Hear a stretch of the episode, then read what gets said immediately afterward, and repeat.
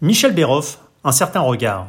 Résumé en quelques lignes le parcours musical de Michel Béroff, qui tient bien plus de l'annuaire téléphonique que les moins de 20 ans ne peuvent pas connaître que du tweet, n'est pas aisée. De Bernstein à Abado, aux abois ou Solti, le piano de Michel Béroff a en effet croisé les plus illustres baguettes de son temps. Si à l'aune de sa carrière, son premier prix au concours international Olivier Messiaen, dont il a été l'un des plus fervents disciples, tout comme son travail en compagnie de Pierre Boulez, l'ont quelque peu étiqueté comme spécialiste du répertoire dit contemporain, de Bartok à Liszt, Debussy à Beethoven, Bach, Brahms, Rachmaninoff ou Schubert, le piano de Michel Béroff s'est toujours abrogé de quelconque frontière imaginaire, se muant en parfait vecteur d'un éclectisme affirmé, qu'il résonne seul ou entouré d'aussi illustres noms que ceux de Barbara Hendricks ou encore Martha Argerich. Une interview signée Agent d'entretien.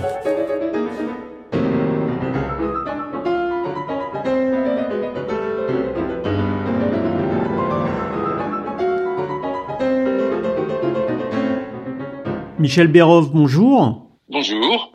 Alors, votre père vouait une passion à la musique euh, d'Olivier Messiaen et plus largement, je crois, à celle du XXe siècle euh, comme Bartok. Est-ce que c'est votre papa qui vous a guidé vers ces deux compositeurs qui jalonnent quand même quelque peu votre parcours musical et discographique? Oui, effectivement, je ne peux pas nier que c'est quand même euh, grâce à lui que été au contact de, de ces musiques. C'est-à-dire que lui, effectivement, était un euh, un musicien amateur passionné. Il avait pris quelques cours avec Olivier Messiaen d'harmonie euh, juste avant-guerre.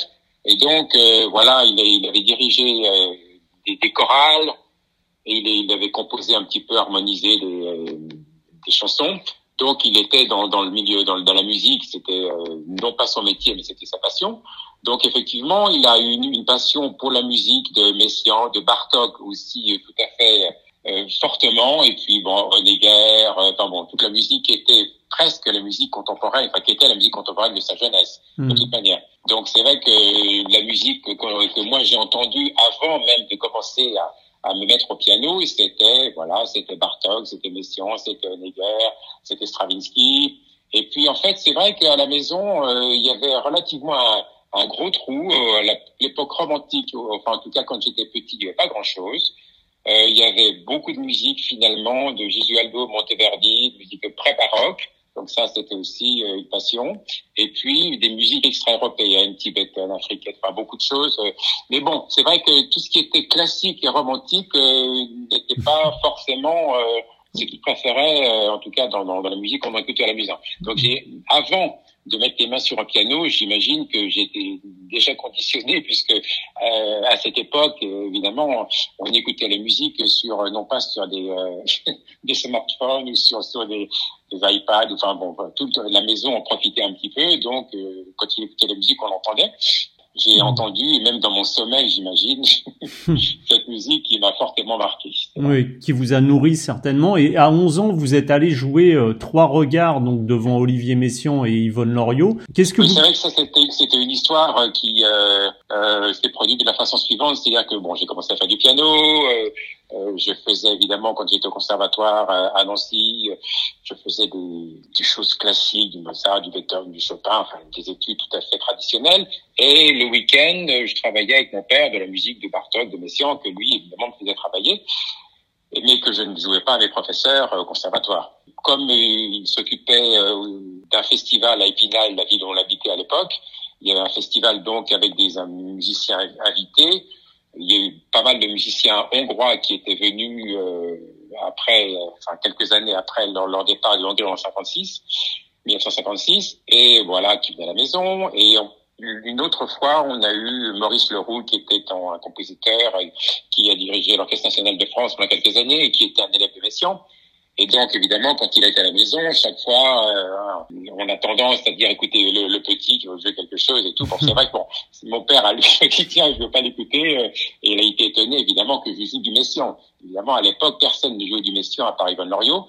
Et donc, il se trouve qu'il était euh, évidemment euh, tout à fait euh, ami avec Messiaen, puisqu'il avait entre autres enregistré à la Tour en Galila. Enfin, il avait dirigé pas mal d'œuvres de Messiaen. Donc, il a dit il faut absolument qu'il aille voir Messiaen et Yvonne Loriot. Donc, il a, voilà, on a pris rendez-vous à Paris quelques mois plus tard. Et pendant 11 ans, effectivement, j'étais leur jouer trois regards.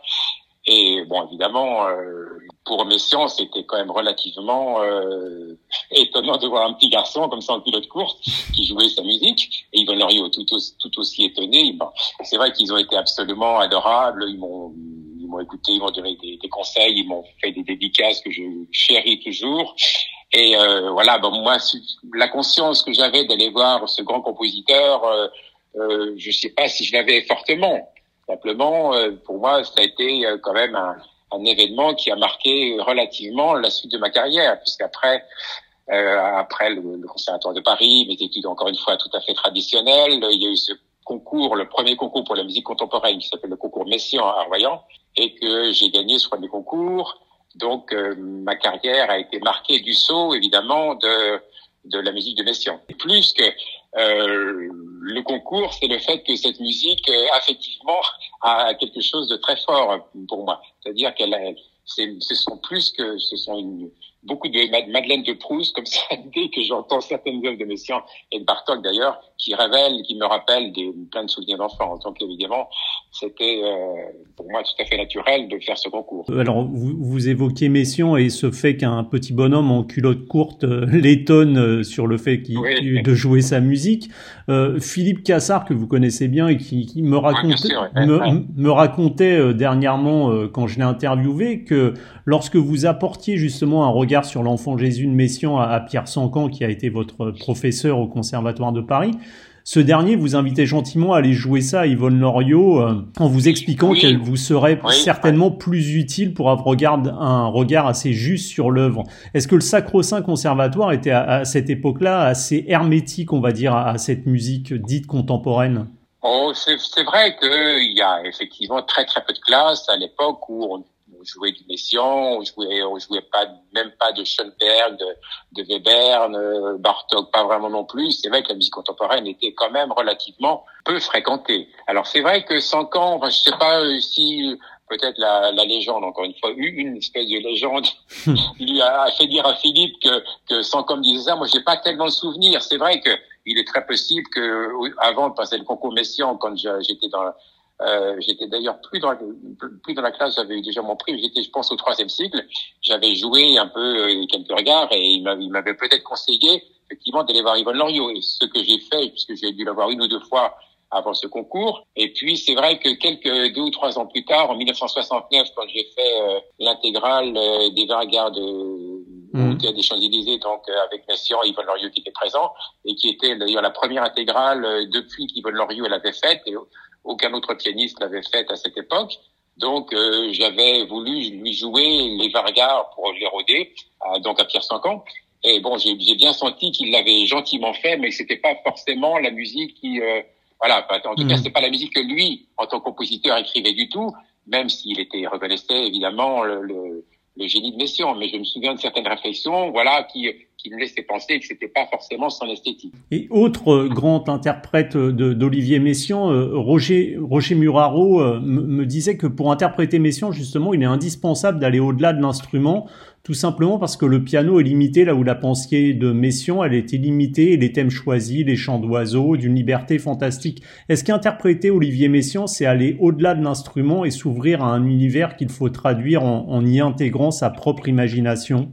Eh bien, écoutez, je vous répondrai euh, que, bon, évidemment, ce que dit Roger euh, Muraro est tout à fait exact, sauf que je pense qu'on peut dire ça aussi bien pour Mozart, pour Schubert, pour euh, tous ces grands génies, mmh. ont évidemment une pensée qui est beaucoup plus, qui dépasse largement le cadre d'un instrument quel qu'il soit.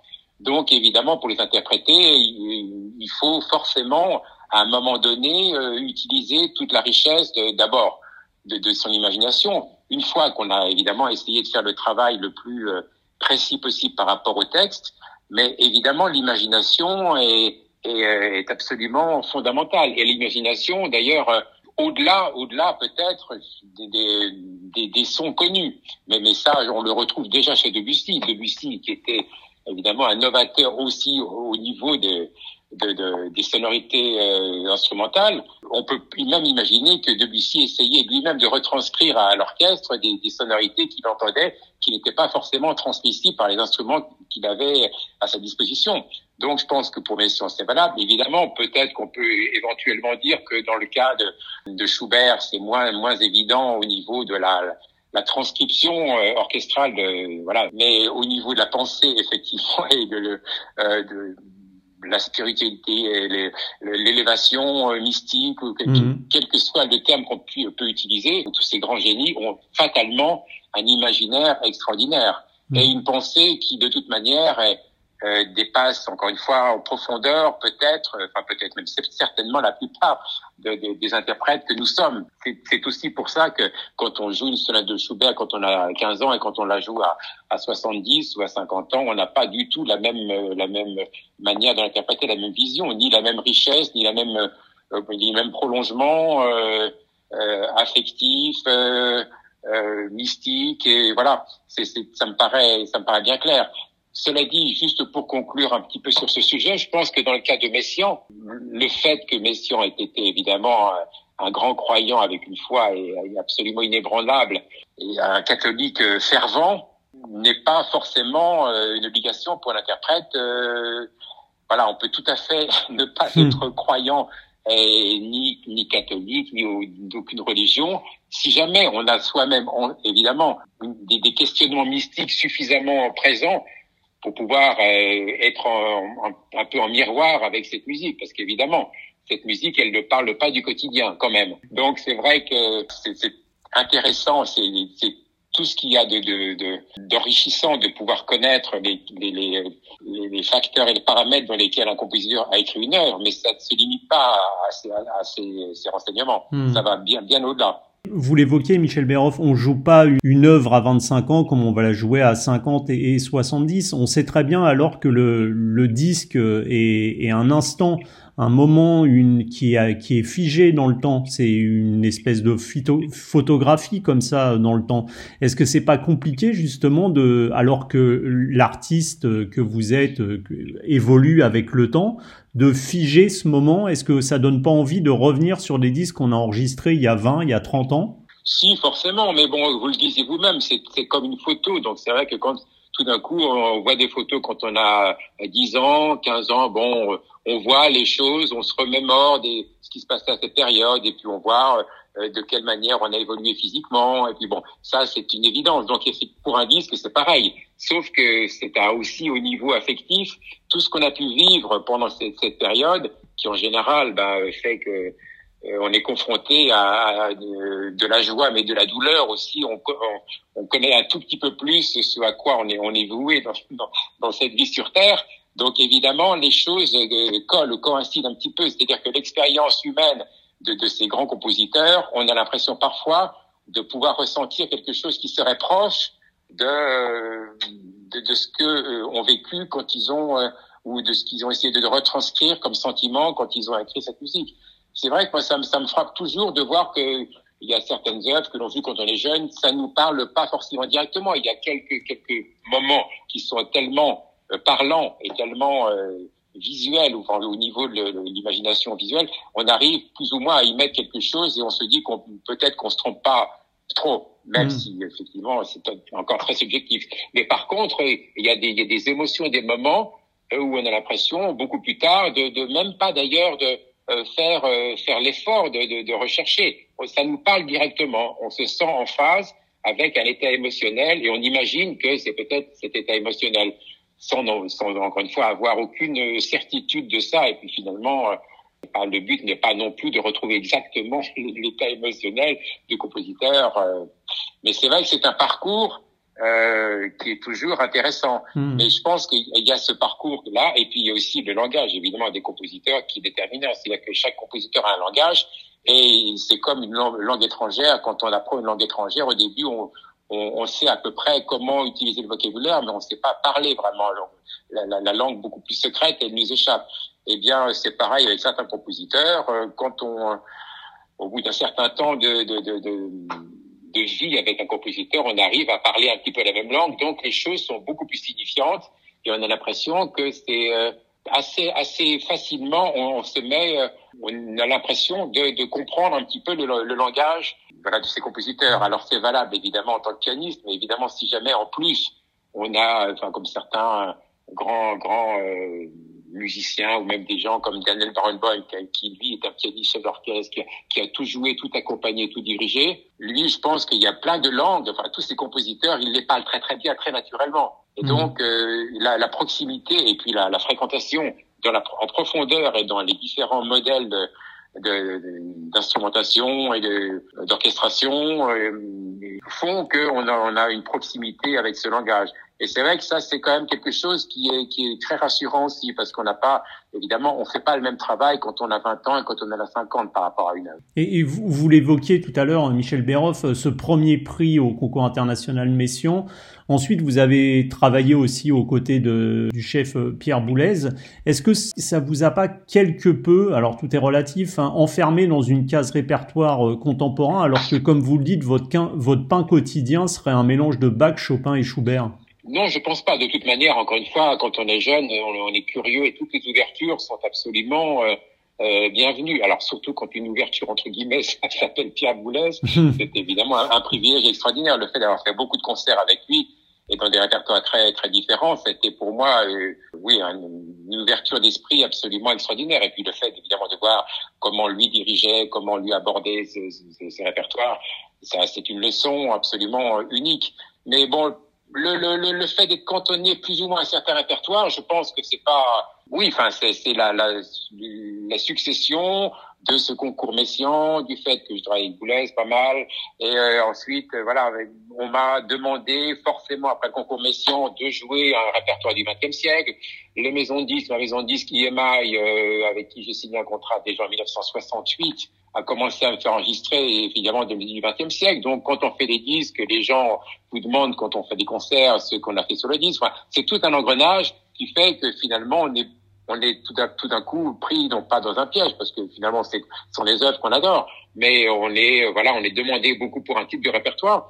Mais de toute manière, c'est vrai qu'il a il y a aujourd'hui, enfin il y avait il y a aussi aujourd'hui énormément d'artistes. La tendance, c'est quand même de coller un petit peu des étiquettes sur les gens. C'est plus facile pour les repérer. Et donc, ça marche, ça fonctionnait déjà il y a une cinquantaine mmh. d'années.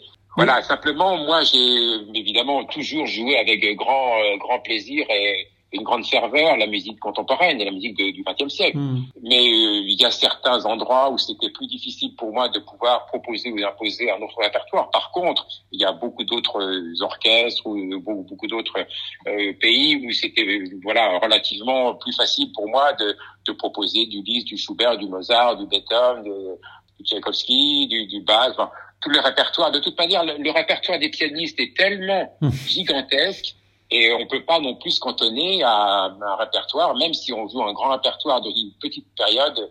Euh, la frustration est trop grande. Quoi. On a la curiosité, elle fait partie quand même de, du métier de musicien, et euh, il faut explorer un peu tout ce répertoire. Hmm.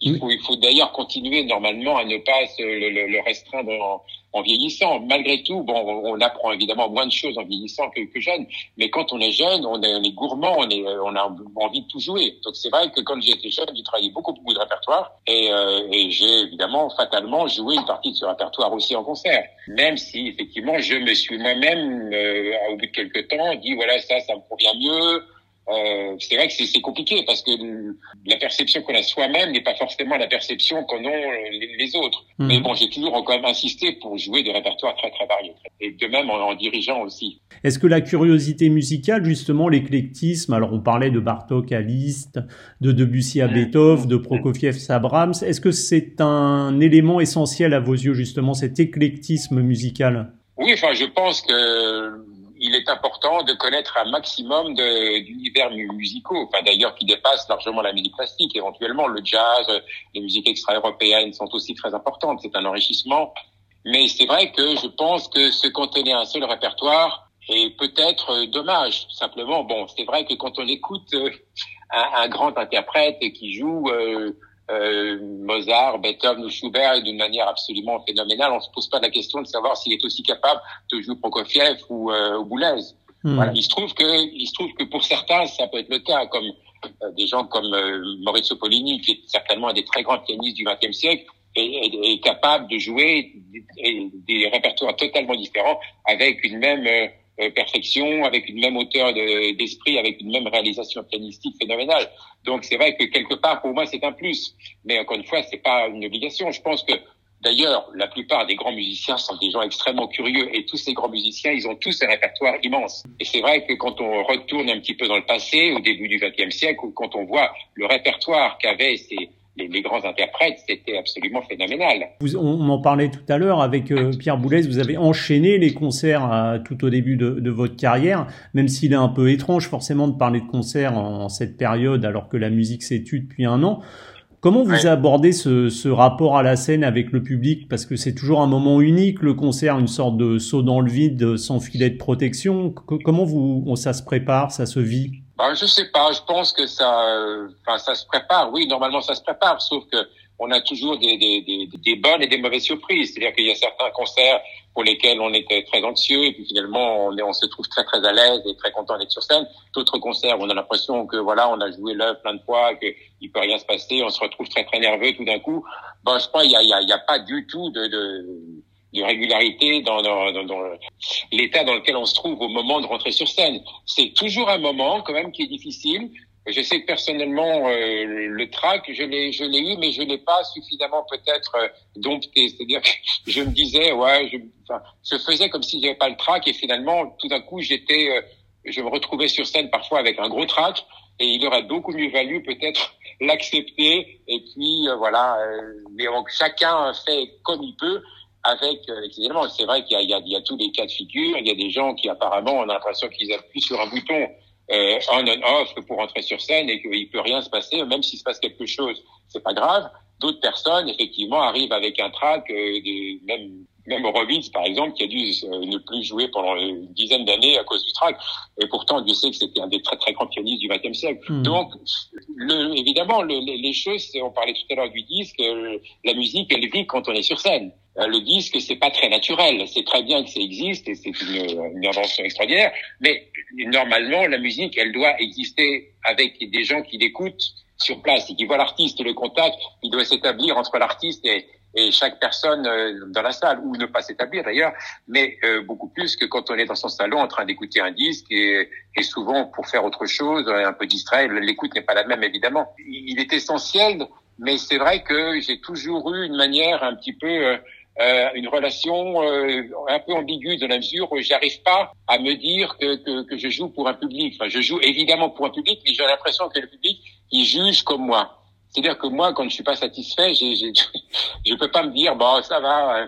Et les gens se sont rendus compte de rien, ou alors c'était pas si mal que ça. J'ai l'impression que l'exigence que j'ai par rapport à, à moi-même, c'est la même exigence que, que le public a.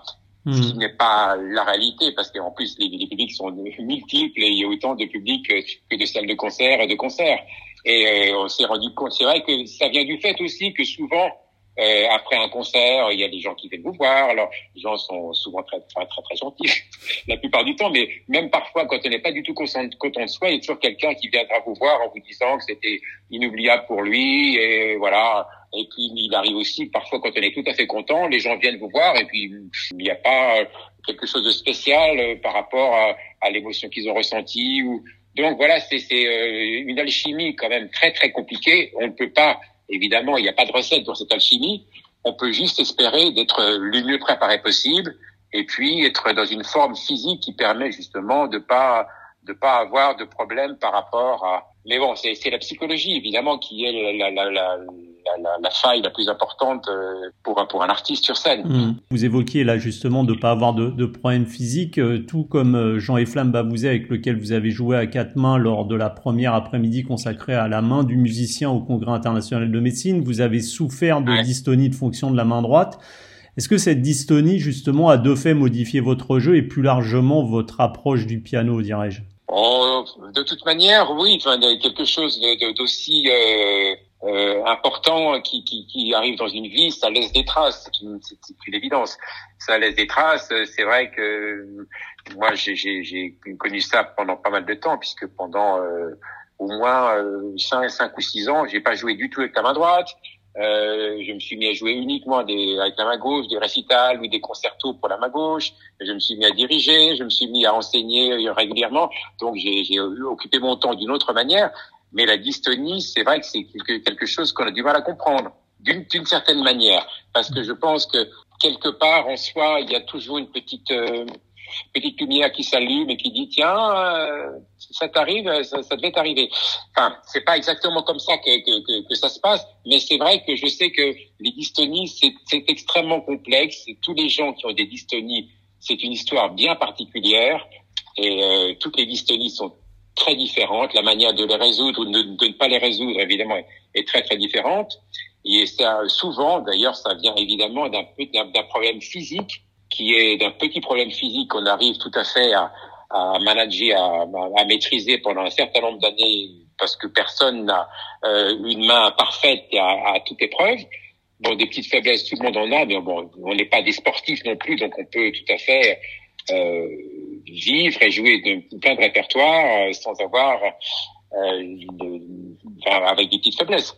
Mais bon, ça, c'est, en plus ces faiblesses, il y a quasiment que, que moi qui les connais ces hmm. faiblesses. Mais simplement pour une raison effectivement qui elle est psychologique. à un moment, ça, ça, ça prend une autre tournure et on commence à avoir des problèmes réels par rapport à ces petites faiblesses et bon, une fois que le, le processus est, enclenché, c'est évidemment très pervers parce qu'il y a une espèce de feedback permanent entre le physique et le psychique qui fait que l'un alimente l'autre. Et pour s'en sortir, c'est très difficile. Mmh. Et en plus, dès qu'on commence à apercevoir les premiers signes d'une dystonie, souvent, si jamais on n'arrête pas euh, immédiatement pour faire une pause et pour retrouver un espèce de traitement, on se retrouve avec quelque chose qui ressemble à un iceberg, c'est-à-dire que la, la partie émergée est vraiment très très faible par rapport à la partie immergée qui est en dessous et donc qui nécessitera un temps euh, énorme pour pouvoir régler le problème. Hmm. En tout cas, cette dystonie, c'est vrai que ça m'a euh, ça m'a donné une autre notion du temps, ça m'a donné une autre notion de ce qui est essentiel et de ce qui ne l'est pas forcément. Euh, mais je pense que le, temps, le temps est aussi un facteur essentiel et on apprend à vivre avec avec ce temps puisque le temps avant de rejouer après une dystonie il est, il est différent selon les personnes, mais en ce qui me concerne, il a été long dans la mesure où je me suis enfoncé très profondément dans cette dystonie pour des raisons qui sont, elles, totalement psychologiques, que je ne vais pas forcément expliquer ici, mais c'est vrai que ça passe forcément par, par cet aspect euh, psychologique. Et, et vous, vous l'évoquiez, Michel Béraud, vous avez été donc euh, professeur au Conservatoire national de Paris, comme l'est votre euh, compagne Marie-Joseph Jude. Entre la, la, sacralisation du texte, la transmission d'une émotion, le son du piano, les nuances, les couleurs, quels sont les, les éléments primordiaux sur lesquels vous vous focalisez dans l'interprétation d'une œuvre Oh ben d'abord, je ne focalise pas trop, c'est-à-dire c'est un ensemble. C'est vrai que le fait d'enseigner à ça d'extraordinaire, c'est qu'il y a des espèces, non pas de certitude, mais enfin de, de croyances fortes qu'on a par rapport à certains éléments de la musique qui sont remis en cause justement parce qu'on est obligé de l'expliquer à, euh, aux élèves et tout d'un coup on dit mais finalement je pensais ça mais pourquoi je pense ça? Donc il y a un travail de déconstruction qu'on fait parfois qui est tout à fait sain même si évidemment il est quand même important d'avoir une certaine euh, foi dans, dans, dans ce qu'on dans, dans, dans ses, ses, propres croyances euh, pour pouvoir apporter à l'élève plus que l'élève ne nous apporte. Mais bon les c'est vrai que moi j'ai quand même été euh, toujours quelqu'un d'extrêmement attentif au texte et je pense que le, respect du texte est quand même la, base. Euh, ce respect, il est quand même fondamental. Il reste après une marge absolument énorme d'interprétation une fois qu'on a, respecté ce texte, mais c'est quand même euh, une base absolument indispensable. Je pense que euh, le, fait de, transmettre un petit peu la pensée d'un créateur qui nous dépasse de, très très loin c'est une responsabilité et la moindre des choses, c'est d'abord d'avoir ce respect par rapport à le texte. Les gens qui tout d'un coup vous disent oui, mais, mais c'est écrit comme ça, mais moi je le ressens d'une autre manière, ça m'intéresse pas aussi. ce qui est intéressant, c'est de pouvoir faire coïncider ces, euh, le texte avec ses émotions. Et en mmh. général, la plupart des grands artistes arrivent à le faire avec, encore une fois, euh, une subjectivité qui est une partie intégrante d'une interprétation. Et c'est vrai que je pense, euh, par, par, par, rapport, par exemple, à la notation musicale, que la notation musicale, évidemment, elle a évolué euh, énormément au, cours des siècles. Pour d'ailleurs, euh, au départ, elle était extrêmement imprécise, elle est devenue de plus en plus précise, et elle s'est à nouveau délitée au milieu du XXe siècle, puisque finalement, il y a beaucoup de compositeurs qui écrivaient des œuvres où il y avait même plus une note de musique, c'était des dessins, ça devenait d'une espèce de d'un imaginaire improvisation. Mais je, toute la période, en tout cas euh, euh, classique, romantique, et puis surtout le XXe siècle, est une période où les compositeurs ont été de plus en plus précis dans leur notation, tout simplement parce qu'ils ne pouvaient pas faire confiance à la plupart des interprètes. Et il faut savoir que deux fortés chez Scriabine ou chez Albéniz, c'est pas comme deux fortés chez Beethoven, et que les accents sont pas, même s'ils se ressemblent, sont pas n'ont pas la même signification chez Chopin, chez Prokofiev ou chez Bartok. Mais bon, c'est vrai que moi j'ai été extrêmement sensible à, à, ça, au texte, extrêmement sensible à l'articulation. Je pense que l'articulation est euh, pour un texte, bah, c'est la compréhension. Quoi. Si on articule euh, dans le sens le plus euh, euh, philosophique, mais aussi technique, c'est-à-dire comme un acteur qui articule des mots, si jamais il n'articule pas, on comprend pas le texte. Et si jamais il parle très très doucement et qu'il n'articule pas, on ne comprend pas. Alors évidemment, il y a, a peut-être certains textes ou certaines musiques où l'articulation doit être complètement floue, évidemment, a certains effets. Mais l'articulation en général, je pense que c'est une des clés de, de, de la compréhension d'un texte. Donc ces choses-là, oui, bien sûr, c'est euh, c'est-à-dire que moi, je pense aussi que à la base que la musique c'est quand même du rythme et du son. Donc l'attention particulière accordée au rythme et au son est première. Voilà, c'est là-dessus qu'il faut aussi commencer à travailler, ah, en, sachant que l'image, l'image sonore aussi euh, doit doit doit être, être euh, présente avant de, de jouer une œuvre. C'est-à-dire que normalement, n'importe quel interprète doit prendre une partition avant de la jouer et puis essayer d'imaginer ce qu'il souhaite entendre comme, comme type de sonorité. Hmm. C'est plus facile quand on prend une partie sur l'orchestre, parce qu'évidemment, les, les, les, choix ont été faits par le compositeur. Par contre, quand c'est une partition de piano, il faut de toute manière l'orchestrer. La plupart des compositeurs avaient dans, dans, dans, dans leur dans leur idée des sonorités orchestrales. Beethoven, évidemment, et même, même Chopin, qui a écrit très très peu pour l'orchestre, vocalement, évidemment, qui est très très, ce qui est très important chez Chopin. Il faut, il faut, euh, oui, se, se, familiariser avec le fait que tout doit être un peu retranscrit un, piano. On, on, tape sur une note, c'est pas grand chose, quoi. C'est pas vraiment expressif. Il faut forcément toujours lui donner une identité. Et, le fait justement, euh, Michel Béroff, d'avoir dirigé vous-même, est-ce que d'après vous, ça, alors c'est toujours difficile hein, d'avoir un recul sur euh, sur son propre jeu, mais est-ce que d'après vous, ça confère une dimension orchestrale à votre jeu euh, de piano? Je sais pas si ça, oui, enfin cette dimension orchestrale, je l'ai recherchée beaucoup, beaucoup, de, bien avant de diriger aussi. Mais c'est vrai que le fait d'avoir étudié dans, en profondeur des partitions, regarder vraiment en détail l'écriture, euh, elle fait que maintenant j'aborde une partition de piano d'une manière euh, différente. Quand vous dirigez, le, le, le seul fait de, de, ne pas d'avoir un instrument, de, de, diriger des musiciens qui eux jouent, fait que vous avez l'obligation de, de, connaître la partition euh, dans les moindres détails. Et donc ce travail que l'on fait en étude de la partition, il, il, il, il, revient forcément quand on prend une partition euh, de piano, puisque la plupart des compositeurs en écrivant pour le piano avaient quand même des références orchestrales, et même, même finalement même Chopin, qui lui a peu écrit pour l'orchestre, euh, même si les références étaient très vocales, il y a, il y a des, beaucoup d'endroits où on entend les, des corps, on entend des, la clarinette, on entend enfin, bon, les, les, cordes évidemment, on entend beaucoup d'instruments. Donc c'est vrai que l'orchestre pour moi est toujours très très présent euh, dans, dans, dans ma manière de, de, de concevoir euh, une œuvre. On a on a une polyphonie évidemment. On a la chance d'avoir un instrument très polyphonique, donc c'est vrai que euh, on a souvent beaucoup de voix différentes et beaucoup de voix euh, secondaires et avec des phrases différentes et des respirations différentes. Toutes ces choses finalement dont il faut tenir, tenir compte quand on dirige, puisque là, il faut que chacun puisse se sentir à l'aise, connaître les problèmes techniques des instruments et donc savoir que faire un son pour c'est une chose compliquée. Pour les pianistes on appuie sur une touche ça va tout seul. Euh, pour un musicien il faut il faut souffler pour pour, hmm. choisir sa note des, enfin des, des, choses qui sont euh, importantes. En plus toutes les variations qu'il peut y avoir par rapport à une note au fait qu'une note est un peu plus haute un peu plus basse il y a un peu plus de tension un peu moins de tension. Toutes ces choses qui sont aussi l'essence de la musique il faut essayer de, de les recréer et le temps, évidemment, est aussi un temps différent dirigeant de l'interprète qui joue du piano. Donc toutes ces choses-là bah, fait qu'on a une, une approche différente d'une œuvre et que petit à petit les choses infusent et on se retrouve avec une manière d'aborder une pianistique tout à fait différemment. C'est vrai que c'est un, enrichissement absolument extraordinaire. Mais c'est aussi vrai qu'au début du XXe siècle, la plupart des, euh, des interprètes euh, étaient pianistes, professeurs, chefs d'orchestre et compositeurs. C'est une, une, seule et même manière de faire de la musique. Donc c'est un enrichissement supplémentaire. Et euh, je pense qu'un musicien devrait, en tout cas, essayer d'avoir cette ce côté un petit peu complet mmh. par rapport à, à, la musique. Et, vous savez, euh, vous euh, forcément en tant que pianiste, vous savez quel est votre degré d'exigence que vous attendez de votre son, ce que vous attendez de votre jeu. Mais qu'est-ce que vous attendez justement d'un interprète aujourd'hui pour qu'il vous émeuve, comme par exemple chez William Kemp, je crois, qui vous touche tout particulièrement en tant que pianiste?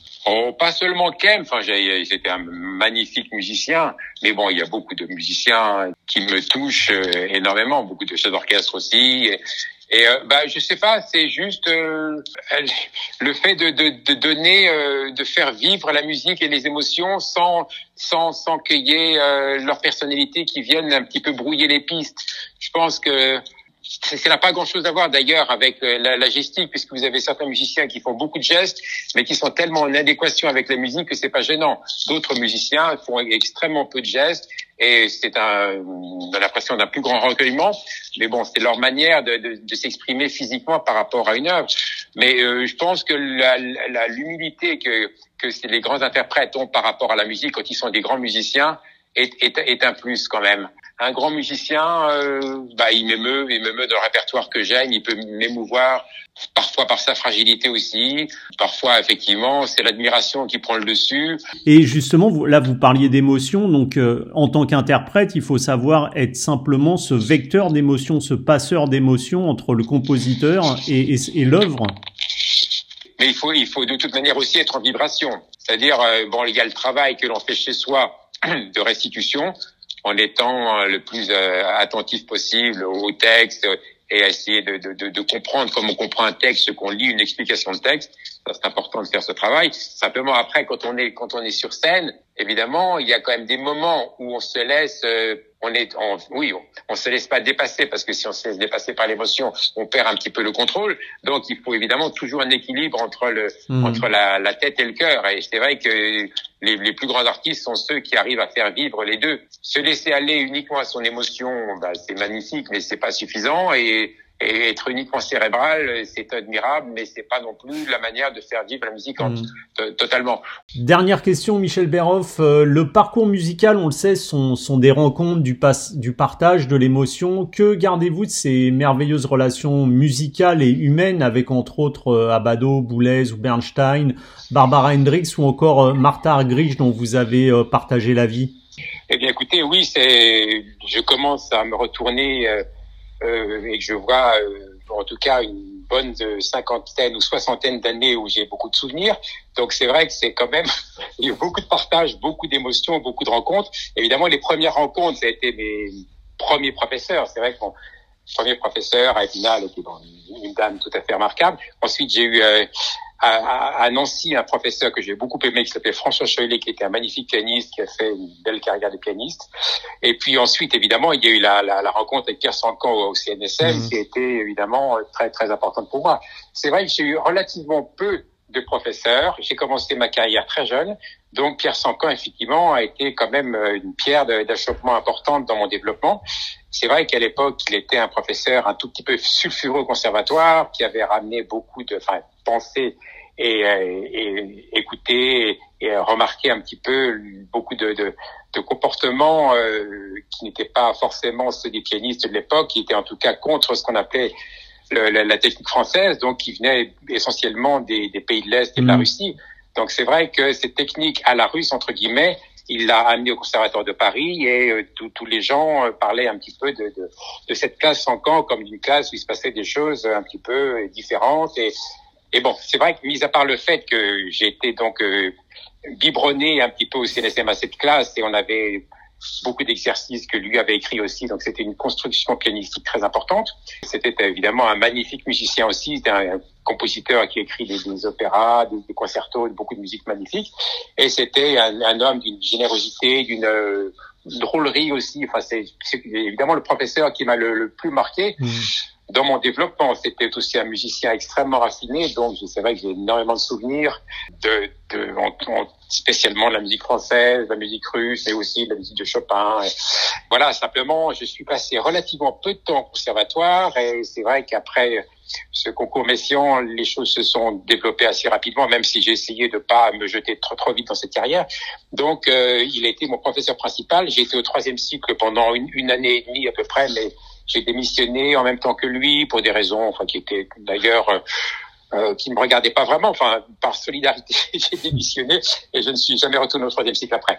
Donc, euh, c'est vrai que voilà, c'était une période euh, importante, mais il se trouve que j'ai vu plus tard un homme remarquable qui s'appelait Jean Fascina quand j'étais déjà bien bien dans ma carrière mhm. et j'avais pris six mois de congé. C'était voilà quelqu'un qui m'a aussi beaucoup apporté d'un point de vue pianistique, euh, philosophique aussi. Le travail sur le son aussi était remarquable. Donc c'est vrai que c'est deux personnalités importantes quand même, même si évidemment euh, Jean Fascina, je l'ai vu pendant seulement six mois, donc c'était une période très courte. Sinon, évidemment, après les rencontres importantes, c'était évidemment la, la, rencontre avec Messiaen, bien, bien évidemment quand j'étais jeune, et puis ensuite après le concours Messiaen, puisque mmh. je l'ai revu, j'étais dans sa classe d'analyse au conservatoire. Euh, bon, je l'ai vu aussi euh, pour euh, certains enregistrements que j'ai effectués de sa musique. Donc on a, j'ai travaillé avec lui. Donc c'est vrai, évidemment, c'était quand même le grand compositeur de, de l'époque avec Henri Dutilleux. Et c'est vrai que pour moi, ça a été euh, une chance inouïe. Euh, bon, évidemment, après, vous en parliez tout à l'heure, Pierre Boulez était aussi, évidemment, quelqu'un de très important, avec qui, évidemment, j'ai beaucoup joué, mais aussi beaucoup joué sa musique, sa propre musique. Donc, c'était euh, la proximité de ces compositeurs, c'était évidemment une chose extrêmement enrichissante et, euh, et on, on, peut juste euh, remercier le ciel de nous avoir mis là où à ce moment-là. Quoi.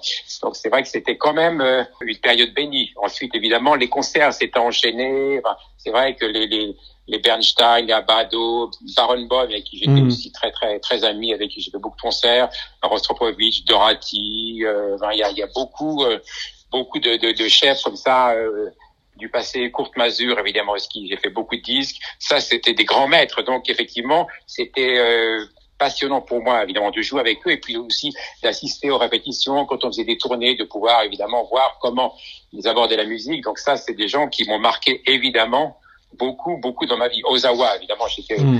Euh, je parler d'Ozawa, qui était évidemment un, musicien extraordinaire, un chef tout à fait exceptionnel, et un homme d'une enfin, modestie, sympathique, d'un contact absolument extrêmement fraternel. Donc ça, je veux dire, c'était aussi un homme qui m'a beaucoup marqué. Ça, ce sont évidemment les, les personnalités. Bon, vous parliez tout à l'heure de Martin Agarich, évidemment, avec qui j'ai partagé quelques années, qui était une personnalité fascinante, ça c'est euh, bien clair. Mais autrement, après évidemment, il y a les musiciens de ma génération avec qui enfin que j'ai connu au conservatoire, avec qui j'ai partagé des moments évidemment magnifiques. Toute la jeune génération euh, bah, évidemment Jean-Philippe Collard avec qui j'ai fait beaucoup d'enregistrements, qui était qui est toujours un de mes grands amis, mais bon aussi Augustin Dumay, Frédéric Lodéon, euh, Gérard Cossé, qui étaient donc vraiment tous les gens avec qui à l'époque on faisait beaucoup de musique de chambre, ça, ça a été un enrichissement aussi et une fraternité qui était vraiment formidable, même si euh, le, temps passe et les choses se distendent parfois. Mmh, mmh. Et d'autres musiciens évidemment aussi qui étaient importants, comme Lynn Harald, ce magnifique violoncelliste avec qui j'ai beaucoup joué, qui malheureusement est décédé il y a un an. Euh, Barbara Hendrick, vous en parliez, donc c'est vrai, c'est une une magnifique musicienne et une, une femme euh, absolument charmante. Et euh, ça m'a permis évidemment d'aborder aussi beaucoup le répertoire de la mélodie et du, du lead, qui est évidemment pour un musicien quelque chose d'essentiel. Hmm. Donc j'ai fait aussi pas mal d'autres choses avec d'autres chanteurs, mais bon, on va pas non plus tous les citer. Mais c'est vrai que le partage musical, enfin pas au quotidien, mais en tout cas avec les gens avec qui je faisais de la musique de chambre, euh, c'est tout à fait essentiel. La musique de chambre étant le, le, partage le plus important pour la musique, le moment où on laisse un petit peu son ego de côté pour pouvoir effectivement être à l'écoute des autres. Et ça, c'est un partage évidemment unique. Et puis après, évidemment, il y a, il y a tout ce qui arrive dans la vie, dans la vie personnelle, bon, et professionnelle, puisque ma femme, Marie-Joseph Jude, comme de, je l'ai rencontré il y a fort longtemps la première fois. C'était aussi un, choc et donc on a partagé beaucoup de choses. On a fait pas mal de concerts, on a fait quelques disques. Donc c'est ça, c'est évidemment des choses qui, qui euh, enrichissent aussi. Donc les, les, les, rencontres, elles sont aussi bien parfois, euh, elles sont de, de plusieurs ordres. Quoi. Mmh, Mais évidemment, quand les, quand les, le, le partage musical est, va de pair avec une, une, amitié ou une fraternité musicale, c'est vrai que ça c'est quand même c'est une grande chance. Donc c'est vrai que je pense que j'ai eu quand même de ce côté-là beaucoup de chance euh, à, ce niveau. Mais c'est vrai que ces rencontres, bon, c'est c'est un, espèce de lien comme ça qui fait que ben on essaye de, de continuer cette, cette transmission. Et cette transmission, ben, je pense qu'aujourd'hui, elle est d'autant plus importante que que la musique classique est non pas en péril, mais une situation un tout petit peu délicate. L'image de la musique classique est un petit peu détériorée. La manière de de faire une carrière n'a plus grand chose avec ce qu'elle était il y a il y a 50 ans. Donc tout ça, évidemment, sont des changements. C'est peut-être tout à fait normal, mais je pense qu'il y a des choses qu'il faut tenir coûte que coûte, mm. euh, et c'est notre c'est notre rôle de professeur et de musicien. Donc c'est vrai que c'est un petit peu maintenant euh, dans cette direction aussi que je me je me je me tiens. Oui. Bon, eh bien écoutez, merci beaucoup pour toutes ces précisions, Michel Béroff, et puis on espère, euh, bah, je vous dis à bientôt euh, de visu. Bah, J'espère aussi. Merci, merci beaucoup. Merci. Bonne soirée. Au revoir, Au revoir Michel.